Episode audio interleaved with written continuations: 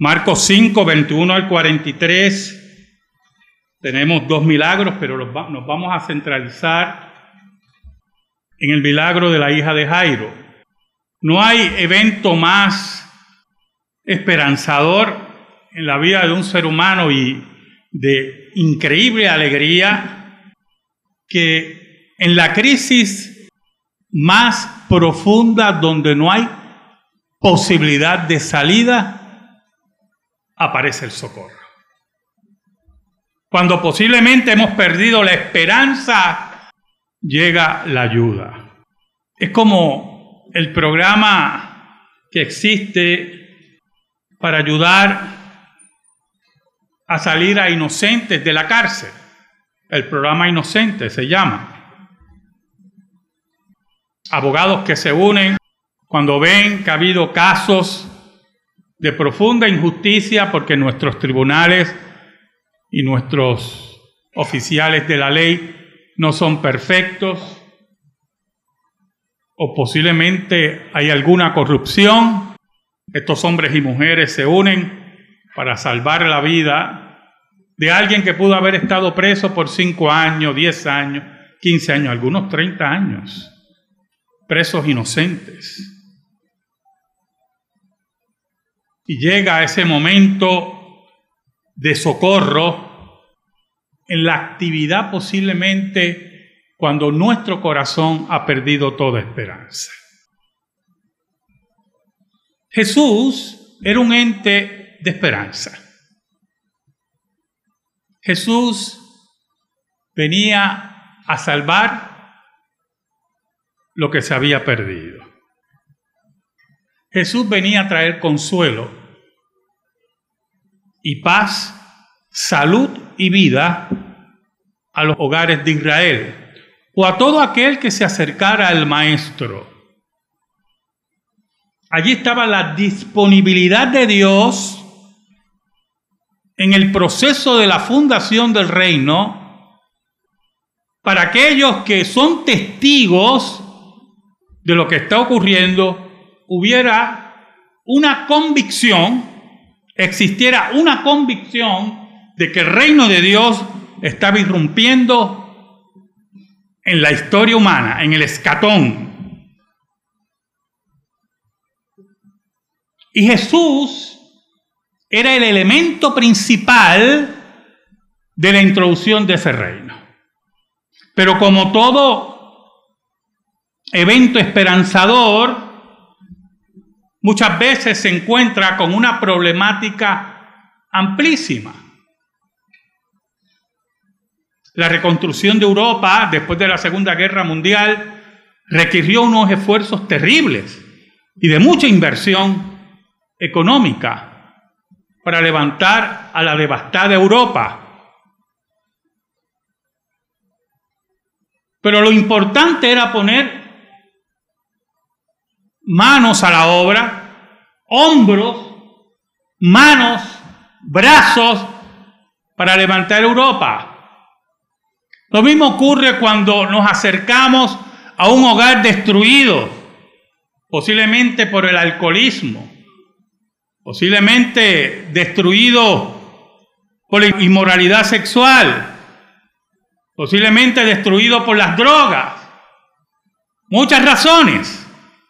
Y buscamos traer la voz del Evangelio, esa voz transformadora que se encarna en la persona de Cristo. Porque nuestro trabajo no es trabajo social, es trabajo de transformación en el Espíritu Santo. Esa era la labor de Jesús. El ente esperanzador y de solución para la vida del ser humano. Oramos. Te doy gracias, Señor, por el gran privilegio de exponer tu palabra. ¿Cuánto te necesito en esta hora? Perdóname porque te he sido infiel, pero tú permaneces fiel. Escóndeme bajo la sombra de la cruz y que tu nombre sea glorificado. Yo te lo pido, Señor, en el nombre de Jesús. Amén. Amén. ¿Sabe, hermano? Esta perícopa comienza con la llegada de un principal de la sinagoga para hablar con Jesús. Y entonces, siempre la pregunta que usted debe hacerse, ¿cómo es posible que un principal de la sinagoga, aquellos que hablaban mal de Jesús, aquellos que los difamaban, aquellos que querían asesinarlo, se acerca a Jesús a pedir un favor? Y usted lo puede analizar de diferentes formas.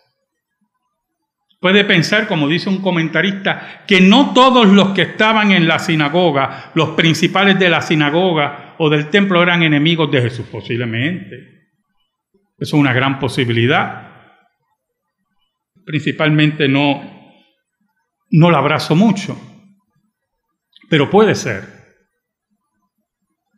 Pero muchas veces ante la falta de esperanza, ante la encerrona, ante las puertas cerradas, ante la interrogante que puedo hacer ante la muerte, algunos buscan la esperanza donde jamás lo hubieran hecho. Y este hombre fue donde Jesús porque sabía de la fama de Jesús. Y esa fama de Jesús se cuestionaba en la sinagoga. Se ridiculizaba en la sinagoga. Se retaba en público. Se insultaba a Jesús en la sinagoga y públicamente. Por lo tanto, sabía de la fama de Jesús y fue a él porque estaba seguro de la gravedad de su hija. Como principal de la sinagoga, tuvo que haber recurrido a los médicos. Esto es un capítulo de médicos, ¿soy yo? Porque en el primer milagro esa mujer había recurrido a muchos médicos aunque en aquel tiempo la medicina casi brujería, pero, y no la pudo curar. Y el principal de la sinagoga dudamos mucho que no buscara a los médicos para sanar a su hija. Y afirmaron su gravedad y su poco tiempo. Por lo tanto, este hombre fue donde Jesús, y es interesante el versículo 22 y 23. Y vino uno de los principales de la sinagoga, llamado Jairo, y luego que le vio se postró a sus pies y le rogaba mucho diciendo, mi hija está agonizando, ven y pon las manos sobre ella para que sea salva y vivirá. Y qué interesante, él tenía una fe robusta que si Jesús intervenía iba a haber sanidad. Y hay dos aspectos en estos versículos. Número uno, la humillación. ¿Sabe, hermanos? Dios mira de lejos al soberbio. Dios detesta al orgulloso. Porque el soberbio y el orgulloso se creen autosuficientes y que no necesitan de nada ni de nadie. Y Dios mira de lejos a esos hombres y mujeres Porque el único que no necesita de nadie es Dios, que vive por sí mismo. Todos nosotros dependemos de la soberanía de Dios y de la providencia de Dios. Y en los momentos más difíciles, Dios espera de nosotros humillación ante Él. Y allí estaba Jairo. No le importó ser principal de la sinagoga y humillarse ante Jesús. Y el segundo aspecto es la fe robusta que tenía en Jesús. La seguridad de que si Jesús intervenía, su hija iba a estar sana. En el versículo 35, después que Jesús había hecho el primer milagro, es interesante lo siguiente, porque inmediatamente que Jairo le pide que vaya a su casa, Jesús salió inmediatamente pero fue interrumpido. Yo me imagino, como padre, la desesperación que debe haber tenido el maestro. de sanar a todo el mundo, pero al mismo tiempo la desesperación de Jairo de que se detuviera el maestro. La prontitud que necesitaba, porque para él la esperanza, y aquí estamos, estaba en que la niña no muriera. Por lo tanto, la fe de Jairo era en relación a la enfermedad y no a la muerte. Es algo bien profundo, hermano. ¿Sabe? Porque el socorro de Dios para nuestras vidas puede venir aún en el último segundo de desesperación. Y la fe de Jairo era robusta en la enfermedad, pero era totalmente endeble ante la muerte. Versículo 35 dice, mientras él aún hablaba, vinieron de casa del principal de la sinagoga, diciendo, tu hija ha muerto ¿para qué molestas más al maestro? Es interesante lo, lo poco prudente de estos hombres, ¿verdad? Se acercan a Jairo, no solo llevan aparte, y dicen, mira, eh, con calma, pero tu hija ha muerto. No, ellos, sin ningún miramiento, le dicen que su hija ha muerto. ¿Sabe? Jesús estaba atento. Es interesante las palabras de Jesús. Pero Jesús luego que oyó lo que se decía, dijo al principal de la sinagoga, no temas, cree solamente. Interesante, hermano. Jesús busca no solamente que la fe de Jairo crezca, sino que se transforme. Que no solamente vea en Jesús como aquel que posiblemente para la mente de algunos hacía magia, sino aquel que irrumpe y da vida en medio de la muerte. Es la afirmación de su deidad porque solamente Dios resucita muertos. Es pidiéndole a Jairo que tenga esperanza en la noche oscura, que tenga esperanza en el momento más cruento en su corazón. Por lo tanto, en el versículo 37 y 38, Jesús despide a la multitud. Mira el versículo 37.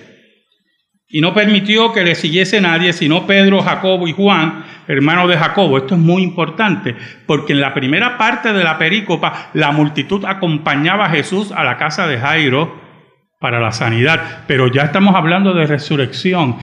Y por lo tanto, aquí no queremos espectáculos. Aquí venimos a ser el ente esperanzador. Aquí venimos a darle la gloria a Dios. Aquí venimos a afirmar que Jesús es la vida frente a la muerte. Y por lo tanto no necesitamos espectáculos, no necesitamos multitudes. Y escogió tres discípulos. Algunos se cuestionan por qué, siempre ha sido un cuestionamiento. Algunos creen que Pedro definitivamente tenía que estar como aquel que va a iniciar las predicaciones a los judíos y a los gentiles, que recibía las llaves, Juan, por la profunda amistad que tenía con el maestro, el amigo cercano del maestro. Pero algunos preguntan por qué Jacobo. Y se afirma, algunos afirman, que Jacobo fue el primer mártir siendo apóstol de la iglesia. Pero todo es especulativo. Jesús escoge estos tres hombres para que lo acompañen. Oiga, y vino a casa del principal de la sinagoga y vio el alboroto y a los que lloraban y lamentaban mucho. Entonces Jesús se encuentra con esa escena tétrica de la falta de esperanza, con esa escena de histeria, con esa escena de falta de fe. esa falta de fe que muchas veces sale en nuestra vida y se llena de alboroto y de confusión, porque hemos perdido la esperanza que está en Cristo Jesús. El alboroto que muchos de ustedes saben también se hacía por dinero. Habían lo que se conoce como las lloronas oficiales. Había un grupo de mujeres que se le pagaba para llorar y hacer un alboroto y derramar su alma. Aquello debe haber sido un festín total de desorden. Y mucho de ese desorden era hipócrita, era pagado. Y lo sabemos por los versículos 39 y 40. Y entrando les dijo, ¿por qué alborotáis y lloráis? La niña no está muerta, sino duerme. Y entonces usted ve en el versículo 40 el cambio de llorar como unos enfermos mentales y un desorden total, en el versículo 40 pasan a burlarse automáticamente. Piense, hermano, piense. Usted está en una funeraria, está enterrando posiblemente a su padre, a su madre, llega alguien allí. No lloren, no lloren. Si es lo que está durmiendo, pues, ¿qué va a hacer la gente? La gente piensa, sigue llorando y dice, usted está loco, sácalo. Pero nadie se echa a reír, se burla, todo lo contrario. Posiblemente hasta violencia hay. Porque se considera una falta de respeto al dolor de la familia. Pero aquí cambian de lloros y gritos y alboroto y el desorden. Un tipo de aquellos que no tienen fe en Cristo Jesús. De aquellos que han perdido la esperanza. Por eso es que nosotros no tenemos miedo a la muerte. Pasan a la burla en la cara de Jesús. Y se burlaban de él, mas él echando fuera a todos, tomó al padre y a la madre de la niña y a los que estaban con él y entró donde estaba la niña. Mire, mire, es que este pasaje es tremendo. Oiga, Jesús toma esa autoridad y los echa a todos. Se van de aquí. Es echando fuera aquellos que insistían en la falta de esperanza, insistían en el dolor, insistían en la falta de fe en la intervención de Dios. Los burlones. ¿Sabe, hermano? Los burlones un día van a echar echado fuera. Aquellos que se burlan del Evangelio y de nuestro rey, un día van a enfrentar a ese rey. Ese día se acabarán las burlas nosotros que nos vamos a reír. Pero el segundo aspecto de este versículo es muy importante. Tomó al padre y a la madre, aquellos que habían ya descompensado, se habían descompensado ante la muerte de su hija. Tomó a sus discípulos y entró, escuche, donde estaba la niña, pero usted tiene que ver la dimensión de ese. Entró al cuarto de la muerte. Allí estaba la muerte. Allí estaba lo lúgubre. Allí estaba el dolor. Allí estaba la falta de fe. Allí, allí llegó Jesús.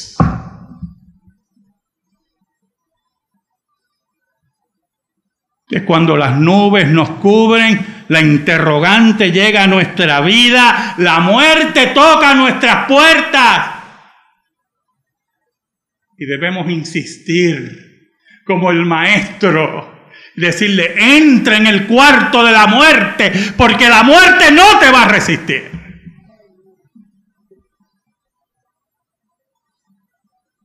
Es cuando perdemos nuestro trabajo, perdemos nuestra familia, perdemos nuestra salud y nos preguntamos y nos interrogamos, ahí en ese cuarto de muerte, ahí es que tiene que estar Jesús. Yo he estado en ese cuarto, en el cuarto de la muerte.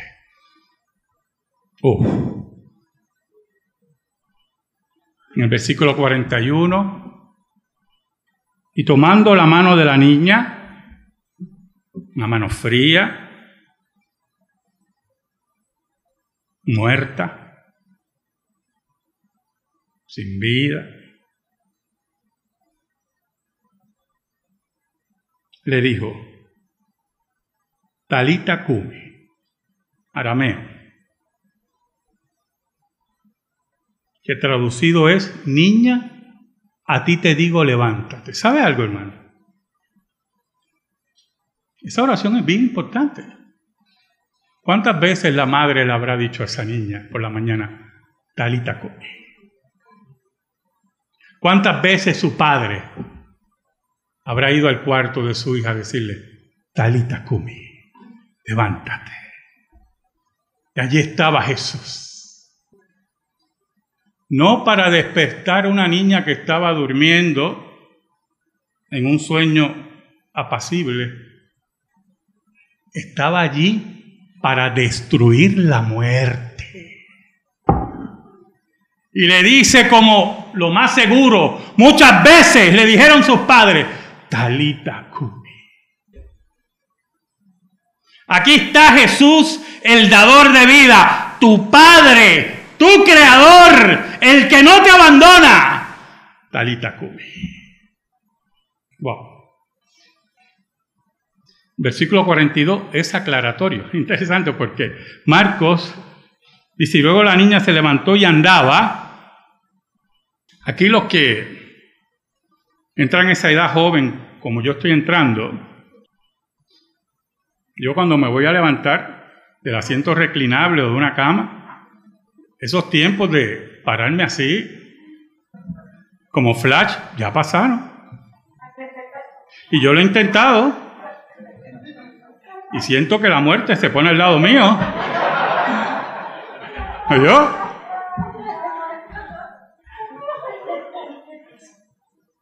Y digo, wow, el tiempo no pasa en vano. Oiga,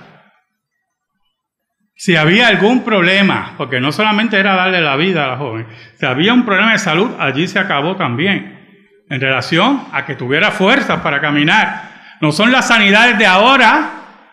Dios te sanó y tarda seis meses en sanarte, y ocho meses, diez meses, doce meses, un año, dos años, tres años. Mira, hermano, por el amor de Dios, la Biblia es clara. Las sanidades de la Biblia, de la Escritura, son instantáneas. Cuando Dios sana en ese proceso, que algunos hablan, hablamos de la providencia de Dios, a través de los médicos, a través de curas naturales, a través de consejos, de ejercicio, buena alimentación. Pero cuando hablamos de portentos e intervención divina, son automáticas y completas. Y ahí estaba la niña, se levanta y andaba. Y entonces, mire cómo aclara Marcos, porque tenía 12 años, no, no, se confundan, decía, no estoy hablando de una bebé, estoy hablando de una adolescente. En la edad de la adolescencia, donde sus padres la querían tanto, allí en medio de eso estaba Jesús. Y dice, y se espantaron grandemente. ¿Sabe? Reina Valera no recoge.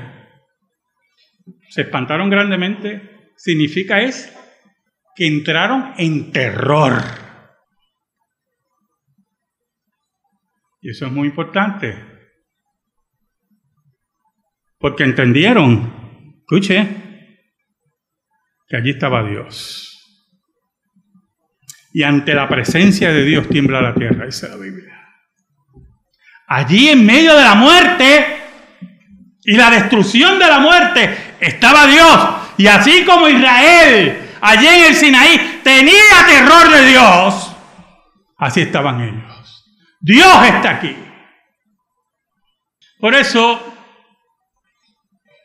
Dentro de la teología reformada, escuche bien, cuando hablamos del culto público a Dios, Dios está aquí presente. Toda irreverencia frente al Dios verdadero tiene su día. tiene su terror guardado. ¿Sabe, hermano? En Segunda de Crónicas, capítulo 20, Josafat recibe, el rey de Judá recibe noticias de que venían ejércitos poderosos a destruir a Israel. Israel no tenía la capacidad militar de enfrentar esos ejércitos. Y Josafat llama al pueblo, los reúne y se humillan delante de Dios. Pero la oración de Josafat, que yo lo voy a invitar a usted en su casa a leerla, en segunda Crónicas 20, es la oración de la humillación. Aquí está tu pueblo. No tenemos fuerzas para enfrentar a los que vienen. Tú eres nuestro Dios. Tú eres el que nos guarda. ¿A dónde iremos? Escucha nuestro clamor, Señor, porque estos vienen a destruir a tu pueblo y no tenemos fuerza militar para enfrentarlo. Estoy parafraseando. ¿Sabe, hermano? Cuando Jairo se humilló ante Jesús, hacía como Josafat. No tengo fuerzas para enfrentar la enfermedad y la muerte de mi hija. Allí, en la falta de esperanza y en la humillación, allí llegó Jesús. Yo te digo a ti en esta ya tarde del Señor. Oiga, en los momentos más terribles, donde las puertas se cierran y entras en el cuarto de la muerte. Humíllate ante Jesús. Según su voluntad y lo que Él quiera, Él sabrá decirte, talita come. Amén. Gracias te damos, Señor. Y yo te pido, Señor, en el nombre de Jesús, que esta palabra sea depositada en el corazón de tu pueblo. Por Cristo Jesús. Amén. Amén. Estamos en silencio, hermano.